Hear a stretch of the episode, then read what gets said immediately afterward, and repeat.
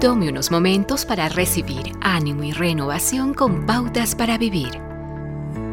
Después de la resurrección, los seguidores de Jesús se quedaron sin una organización, sin una base financiera y sin un plan organizado para el crecimiento.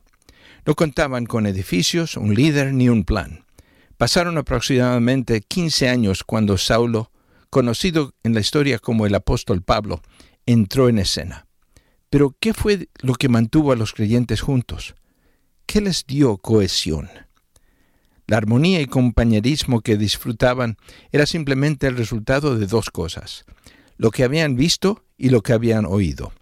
Los seguidores de Jesús pasaron de generación en generación todo aquello de lo cual fueron testigos.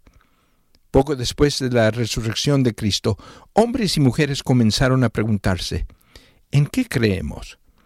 ¿Y se mantienen fieles los creyentes a las mismas verdades en cualquier parte del mundo?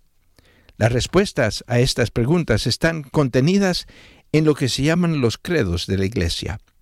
En los primeros años de mi caminar en la fe cristiana consideraba a los credos declaraciones aburridas sin entender su importancia.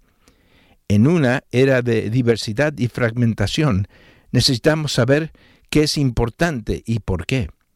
Esto significa echar un vistazo a lo que se ha creído desde los días de la Iglesia primitiva hasta el tiempo presente. El primer credo o declaración de fe fue parte de la carta de Pablo a los Corintios durante el año 56 DC. Él escribió, Yo les transmití a ustedes lo más importante y lo que se me había transmitido a mí también. Cristo murió por nuestros pecados, tal como dicen las Escrituras. Fue enterrado y al tercer día fue levantado de los muertos, tal como dicen las Escrituras. ¿Qué de usted? ¿Qué cree? Usted necesita saberlo.